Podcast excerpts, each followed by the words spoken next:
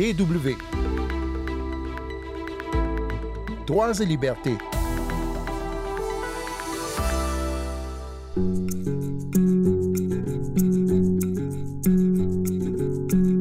Le lundi 24 octobre 2022, c'est-à-dire la semaine dernière, l'armée nigérienne a lancé un raid aérien sur un site d'orpaillage clandestin dans la localité de Tamou, située non loin de la frontière avec le Burkina Faso.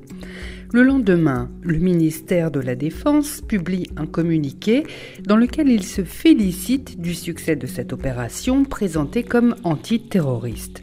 Selon le ministère, les forces de défense et de sécurité auraient abattu sept djihadistes en tout, qui avaient perpétré deux attaques le lundi matin et le samedi précédent à Tamou.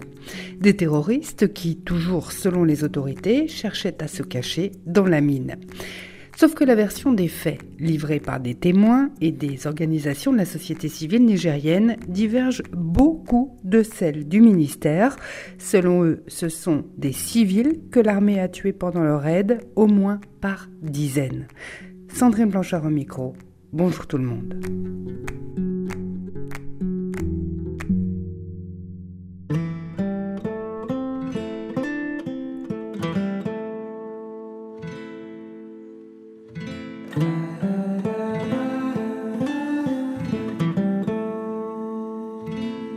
La mine de Tamou, c'est comme euh, un gros village, m'explique Omaru.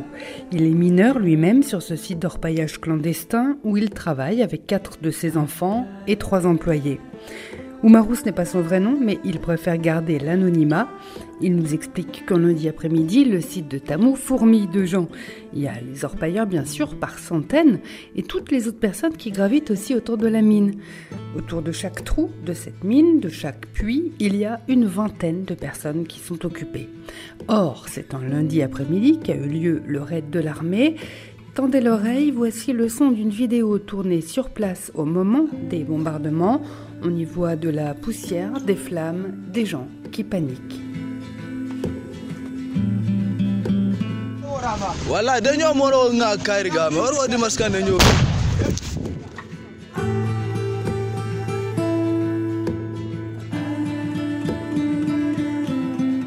La population de la région de Saï, où se trouve Tamou, vers Tilaberi, est très pauvre. Or, la mine, c'est l'un des principaux débouchés pour les habitants, comme nous l'explique Oumarou. Mieux vaut creuser un trou, gagner son pain, que d'aller dans les bandes de terroristes. C'est des jeunes, c'est des bras valides qui n'ont rien à faire, la plupart d'entre eux, ou les jeunes élèves qui n'ont pas euh, de, de, moyens pour s'offrir une scolarité, ou des gens qui n'ont vraiment pas de quoi vivre. Imaginez-vous le Niger, le dernier pays du monde sur le fait de développement. C'est normal que les gens fassent tout pour vivre. Tu vois, si tu ne fais pas ce de travail, tu vas mourir de faim. En plus des nombreux témoignages oculaires, c'est ce pôle d'attraction que représente la mine de Tamou qui fait douter de nombreuses associations de la société civile de la véracité du bilan publié par le ministère. Pour de nombreux Nigériens, il y a eu beaucoup plus que cette personne tuée et des dizaines de blessés lors du raid de Tamou, et c'était des civils, pas des djihadistes. Alors des voix s'élèvent pour réclamer une enquête indépendante. Certains voudraient même voir des responsables politiques démissionner suite à ce carnage. Au moment où nous enregistrons cette émission, le ministre n'a pas encore répondu à nos sollicitations. Il n'y a pas eu de nouvelles informations officielles depuis le communiqué du 25 octobre.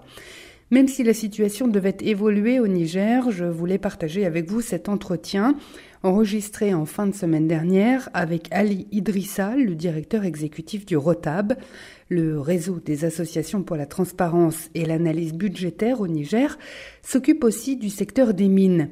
Et vous allez le voir, Ali Idrissa connaît très bien la situation des orpailleurs de Tamou. D'ailleurs, il s'est entretenu avec plusieurs blessés et des proches de victimes. Il commence par nous raconter ce qui s'est passé au moment du raid et surtout pourquoi les incendies aussi ont fait des ravages selon lui.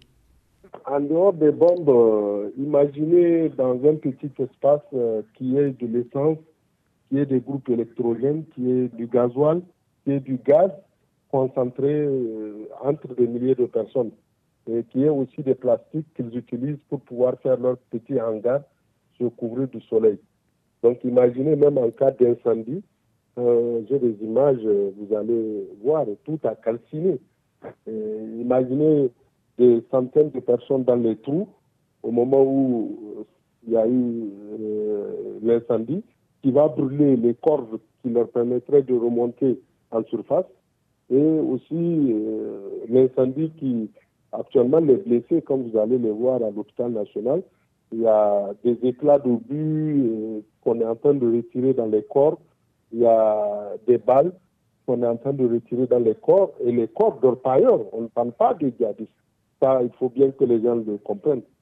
Donc vous aussi, vous êtes d'avis que euh, le bilan officiel qui a été publié par le ministère de la Défense est sans doute euh, en dessous de la réalité quand il parle de cette mort?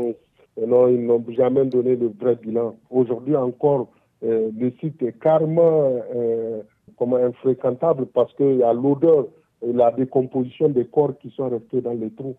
Les gens qui sont partis aujourd'hui tout à l'heure pour essayer de récupérer leur machine euh, ou bien ceux qu'ils peuvent récupérer ne peuvent même pas avoir accès au site tellement qu'ils ne peuvent pas respirer.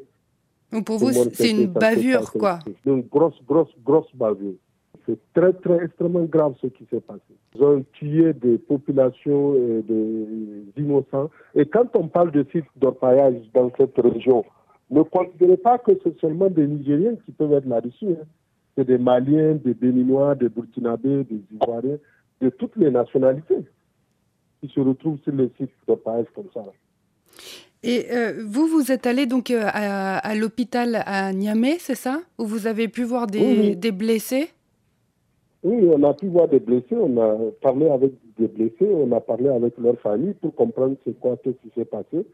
Bon, ils nous ont dit que c'est l'hélicoptère est venu à survoler à basse altitude, a fait des, euh, et, bon, ils pensaient même que c'est juste euh, pour peut-être même prendre des images et des photos.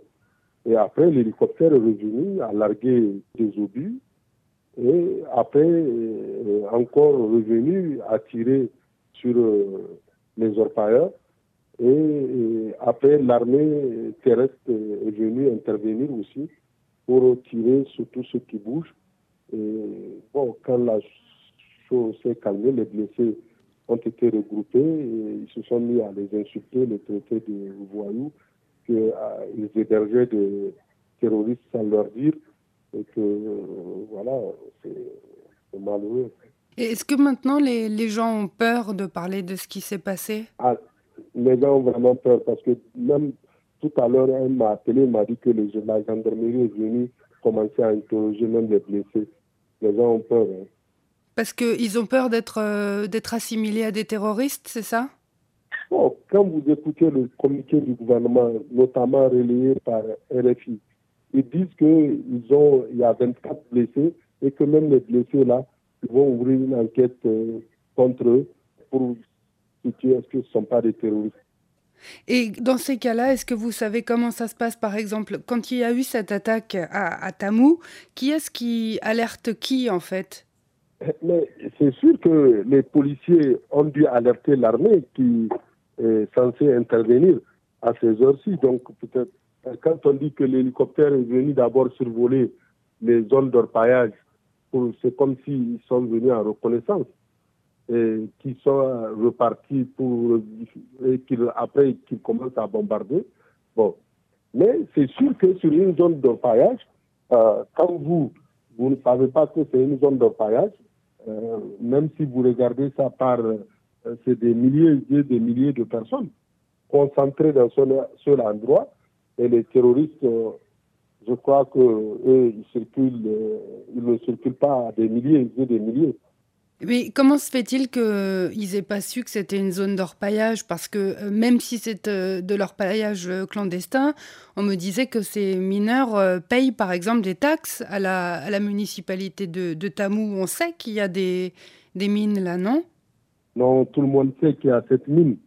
D'habitude, si on ferme ou bien on veut interdire on installe les FDS, euh, Forces de défense et de sécurité, pour empêcher l'accès. Pourquoi il parle de mines de Swata Pourquoi il parle de clandestins Non, tout le monde sait qu'il y avait cette mine. Hein. Ce n'est pas caché.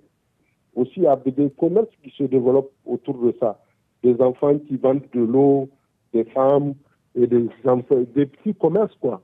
Hmm. Chacun essaie de faire une activité pour pouvoir euh, bénéficier, profiter un peu de.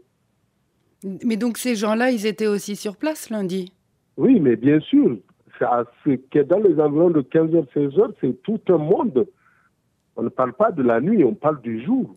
Quel sentiment est-ce que ça, ça, développe dans la au sein de la population, dans, les villages alentours, à Tamou, mais euh, plus, plus généralement dans la région de, de Saï ou de Tilaberi Non, les gens sont beaucoup plus en colère parce qu'ils le disent même dans des vocaux que les djihadistes euh, les voyaient, ils les voyaient passer, mais ils ne s'occupent pas des populations civiles les djihadistes, leur seule cible, c'est les, forces de défense et de sécurité. Donc aujourd'hui, avec cet acte, ils sont beaucoup plus méfiants vis-à-vis des forces de défense et de sécurité. Et ça ne les motive pas pour euh, signaler la présence de, djihadistes quand ils les voient aux autorités? Non, ça ne peut pas les motiver. Hein. Ça, c'est la grosse bêtise à ne pas faire. Ils ont fait. Et ça, je crois que c'est un tournant dans la gestion de cette crise. Hein dans la région là. Et qu'est-ce que doivent faire les autorités maintenant selon vous? Ils doivent dire la vérité aux Nigériens de ce qui s'est passé réellement. Et maintenant, accepter qu'il y ait des erreurs et faire des sacrifices, euh, euh, au moins qu'on sache euh, qui va porter le chapeau. sans ça, je ne vois pas comment les gens vont se sentir en sécurité. Mais continuer à mentir et à cacher la vérité, ça, ça ne peut pas régler ce problème, ça c'est sûr.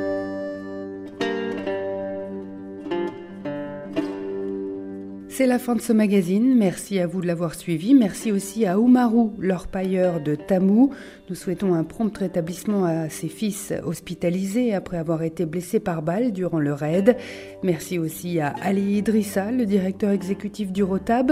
Pour en savoir plus sur ce qui s'est passé à Tamou ou pour podcaster Droits et Libertés, allez voir sur notre site dw.com/français.